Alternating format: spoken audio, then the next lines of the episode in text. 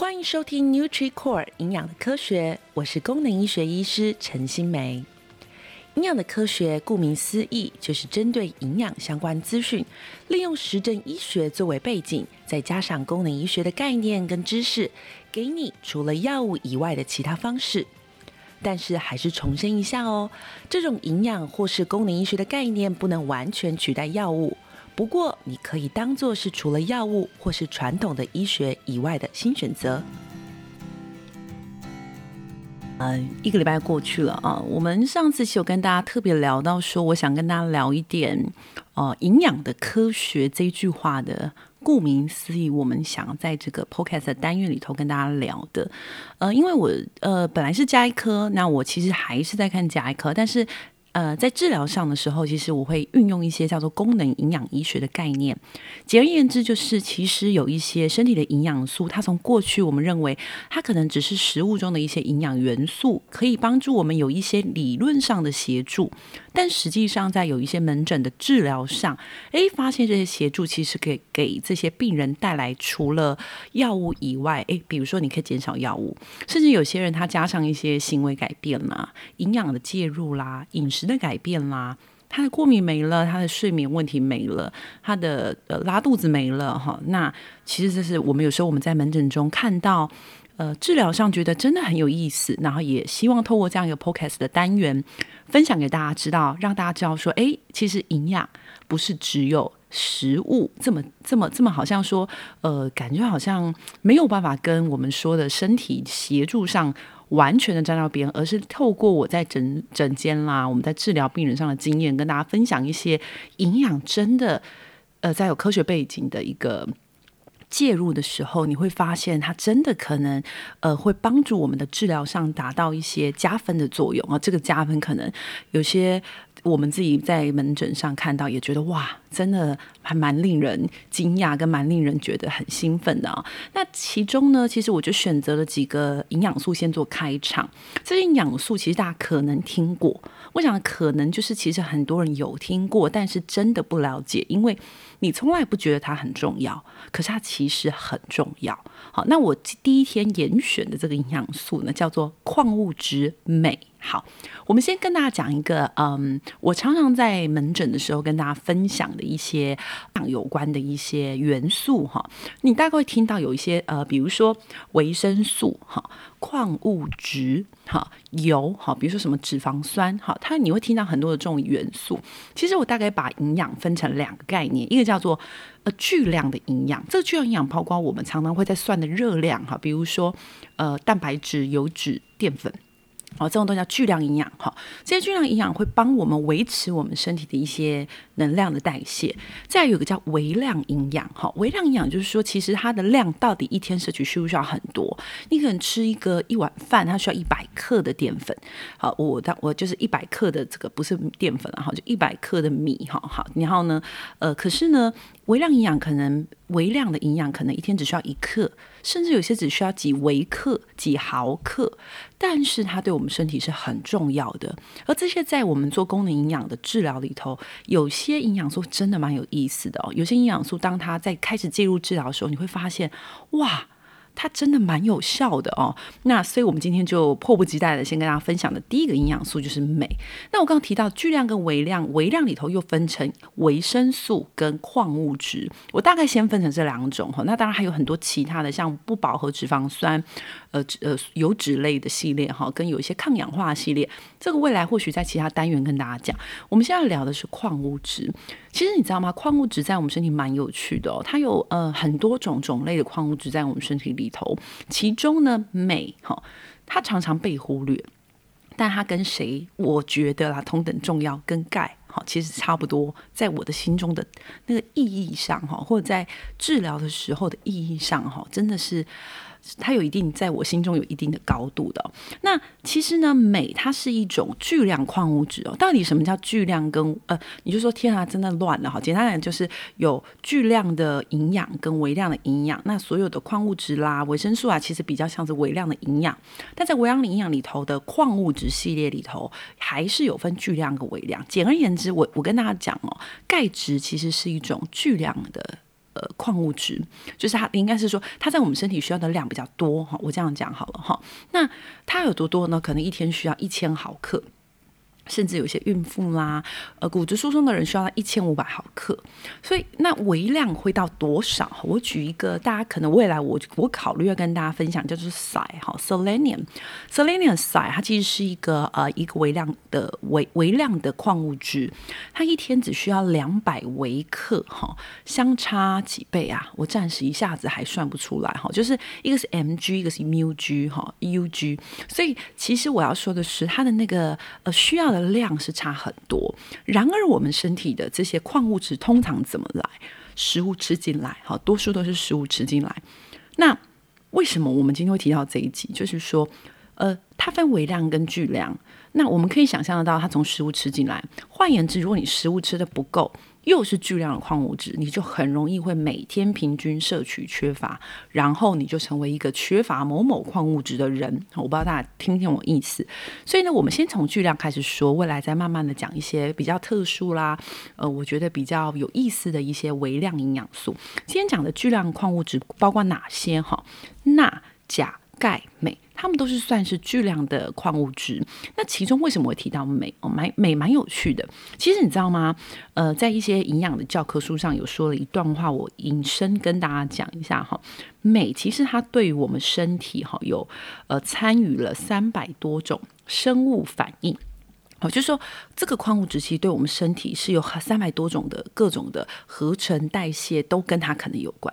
那它在对我们身体的一个作用会包括什么？哈，有一个叫 ATP，哈，未来或许可以跟大家讲，就是能量粒线体，就是一个让我们身体产生活动力，让我们不容易疲倦，让我们精神饱满的一个东西。它参与了 ATP 的代谢，它参与了我们的神经跟肌肉的收缩。好，甚至它可以跟骨质疏松有关，所以我才跟你说，为什么在我心中，它甚至比钙质在我们心中，我们的真正身体可能缺乏的状态中，我认为的程度甚至高于钙质。它其中一个它很有趣，它跟钙质刚好可以有点协同钙质吸收，胰岛素代谢哈，那这个大家可能有些减重的人听到就很兴奋哈，跟一些这个血糖稳定啦、胰岛素的代谢是有关联性的。那为什么我们会提到？我为什么会提到镁？为什么这个镁这个营养素在我们功能医学里头其实很常在很多的治疗上，我们会使用到这样子的一个营养素哦。嗯，它跟我们其实每天摄取的量可能缺乏有关。哈，那我们刚刚其实有提到了，比如说它是参与了 ATP 代谢啦，它帮助我们肌肉跟神经的传导稳定有关啦，预防骨质疏松啦，胰岛素代谢啦，这些呃我们说的功效。所以相反的，什么人容易缺乏？我觉得大家可以先参考一下。我们在门诊中哦，我们会我自己啦哈，但不是每个医生都这样，所以你就听听我我这想法哈，我自己其。其实，在门诊里头啊，我们不一定每个人都会去检验镁。哈，镁在血液中是可以检验得出来的，呃，就是它的浓度是可以看得出来的。那我我不一定每一个病人都会检验，原因是因为它其实呃很多是存在，比如说我们的骨骼啦、肌肉啦、软组织啦、呃神经呐、内脏里头。换言之，它的总存量在血液中的检验只能看得到它的一个血血血清里头的一个呃镁离子的一个含量哈，所以可能呃这个呃。呃，还不够确定哈，就是还不够确呃，一定就是说你的这个抽血指数看起来美是缺的，就等于你一定缺美，或者是你看起来不缺，但你其实有缺。那它会有什么样的症状哈？我先给大家讲一下，你们可以参考一下哈。其实镁离子它在我们身体有刚刚我们说的这些状态，所以相反的，当你缺乏的时候，我们刚刚说这些功用就会对应到你的身体，就会产生一些失衡。所以我举五个例子哈，这五个是我们常常会跟你说小心哦，你可能缺镁哦的警讯。那五个呢？第一个失眠，第二个抽筋，第三个易。呃，焦虑感，好，一觉得焦虑，或是觉得身体一直很难放松，这三个其实跟我们刚刚有提到的哈，神经跟肌肉的传导跟。呃，神经肌肉收缩，神经的传导，肌肉的收缩，在就在镁离子里头的神经传导跟肌肉收缩，其实占了很重要的一个议题。所以呢，嗯，你会发现，当镁离子缺乏的人，我们说神经传导就可以帮助我们这个呃呃比较神经比较稳定嘛。所以当你缺的时候，其实我们会发现缺乏症状就是很焦虑，好，然后呢，很容易偏头痛。同时很容易失眠，同时呢，它也合并协同我们肌肉的收缩。所以当你缺乏的时候，很多人会抽筋。我曾经有个病人，那个病人是，其实他，嗯，他算是我病人，但是他也是我在脸书上的呃粉丝。那他曾经有一天，就是在我没有门诊的时间，他就突然这个私讯我。那他咨询我说，他就跟我说怎么办？他最近抽筋。然后后来说，因为那个时候其实呃，可能有私讯过我的人都知道，我其实不太会用那个脸书的那个呃专粉粉专的那个私讯系统，所以呢，我超级不会用，我就没有回他。后来呢，下次在门诊的时候遇到我，他就跟我说：“哎，我跟你说，我处理好了。”然后因为在那个中间，我其实有看到他没有回，所以我就跟他，我就跟他聊聊了一下，原来他自己补了镁。好，然后让他的肌肉抽筋就结束了。所以，如果你有一点小小肌肉抽筋，我不妨建议你可以补充几种营养素，虽然它是额外的事情，就是比如说，你可以去买一个呃呃便利超商买一个运动饮料，好，拿一比一跟水一比一，然后喝一下，好，喝个一次两次，一天两天。同时，你可以考虑补充两种营养素，一种是钙质，一种是矿物质镁，哈，然后观察抽筋还有没有在。如果抽筋就结束了，那恭喜你，其实是电解质失衡的一个现象。那其实也还好啦，哈，你就是稍微的处理一下，其实就可以了。好，那。呃，除了这个以外，哈，它也可以帮助我们的骨质密度稳定，好，所以有些人骨质疏松的时候，他常常会一直拼命的补充的是钙质。但其实，在我的立场里头，我会觉得除了钙质以外，其实你要注意的就是镁有没有缺乏，维生素 D 有没有缺乏，因为他们两个可能也都会影响到我们的这个呃骨质的一个密度的保护。那另外呢，他也会发现说，当我们今天这个呃，比如说我自己的门诊病人哈，他很容易疲倦的时候，有时候我会补充镁。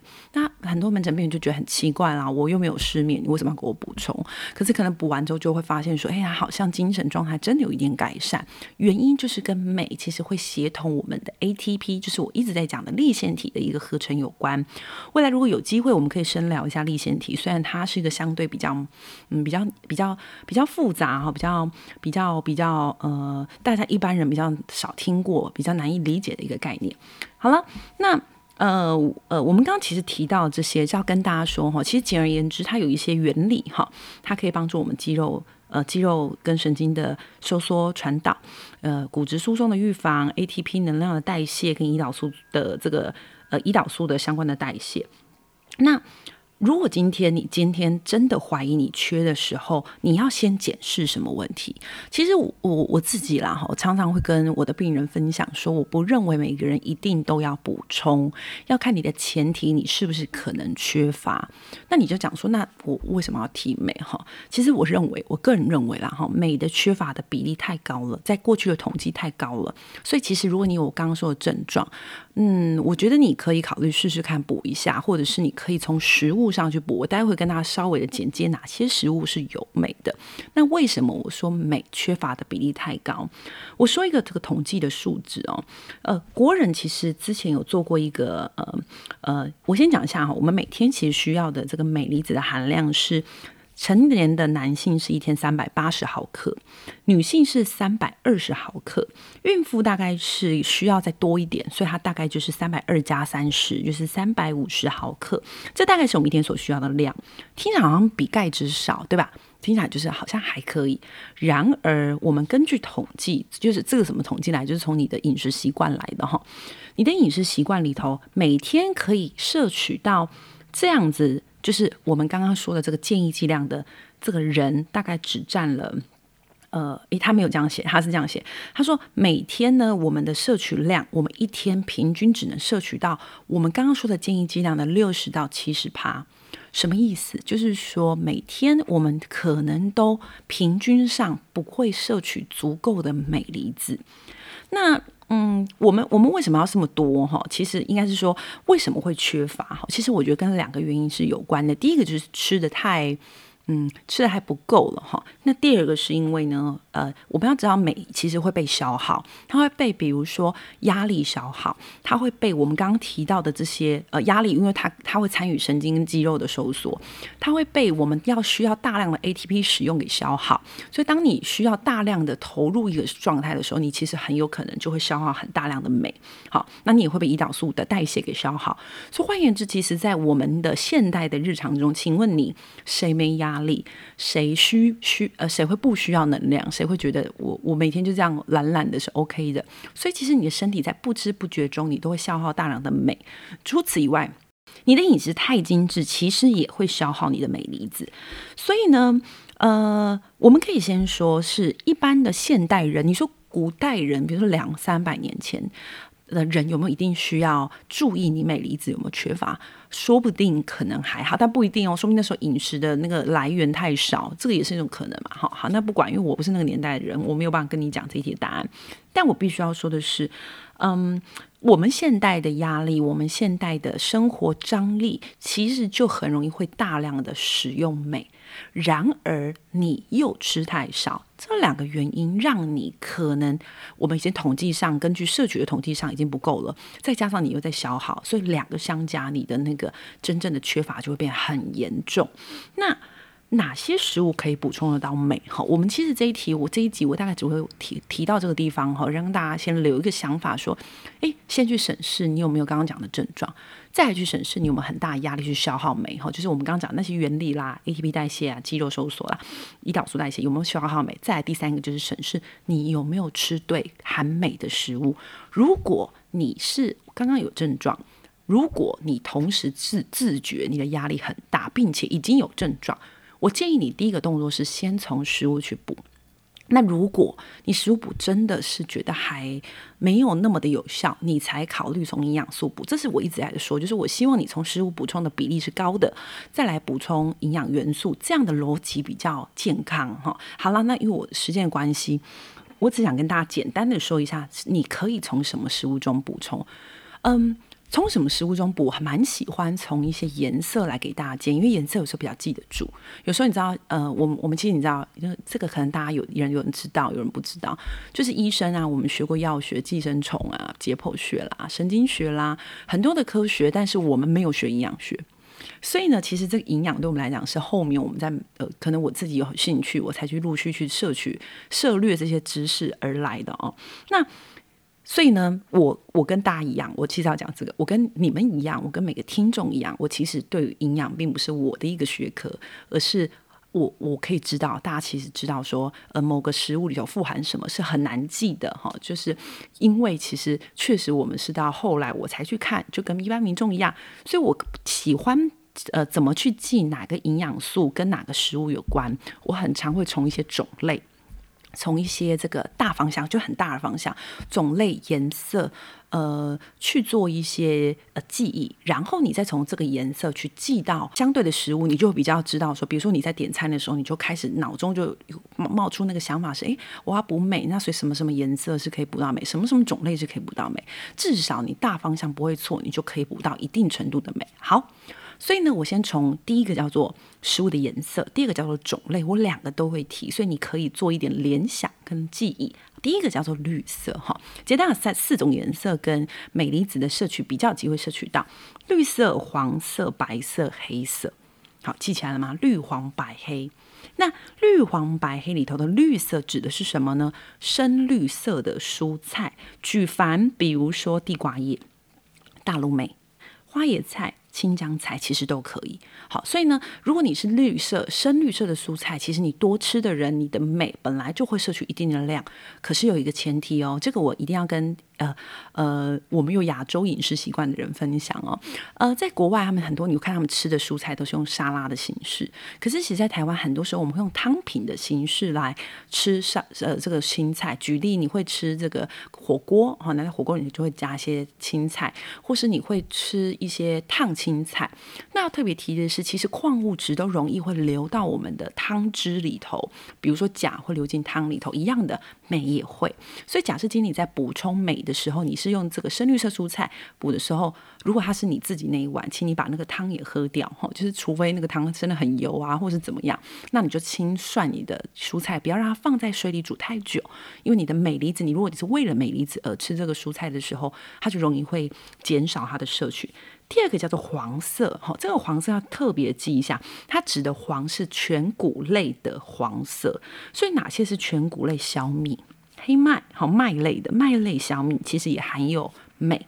再来是白色，我哪种白坚果？好，所以比如说你吃葵花籽啦，你吃核桃啦，你吃芝麻啦，其实都是我们就是所谓的坚果类，其实都会含有这个镁离子。再是黑色哈，这个我刻意用黑色，其实也它不能真的直接这样对哈，就是说哪些是黑色？豆类的黑色哈，那里头还有豆类的黄色哈，比如说黑豆。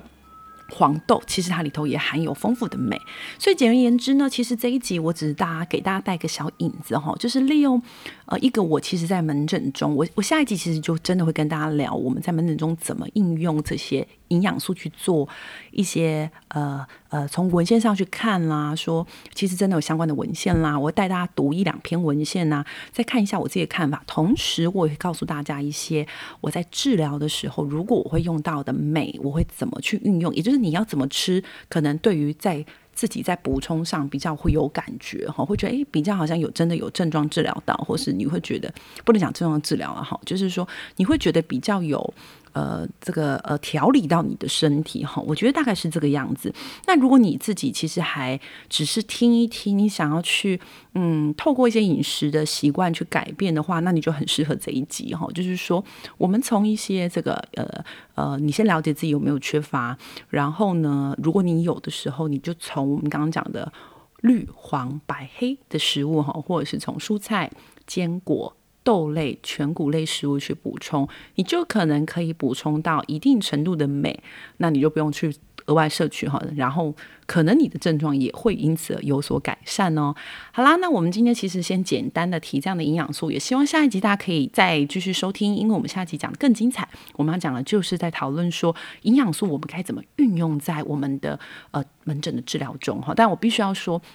而我们的治疗并不是把这个营养素完全取代药物，而是协助你的这个症状比较减轻啦，药物的使用上可以做一点点的调整啦，它比较像是这样的一个层面，但是还是蛮好的哈，就可以减少我们的一些呃这个额外的身体负担，好，然后呢，让我们身体的一些小症状、小毛病可以呃呃加减的减轻一些喽，哈，好，那营养的科学我们就下周见，拜拜。感谢收听 NutriCore 营养的科学。有任何想了解的营养素或者是问题，欢迎到我们的粉专或 IG 留言给我们哦。我是陈其美医师，我们下周见喽。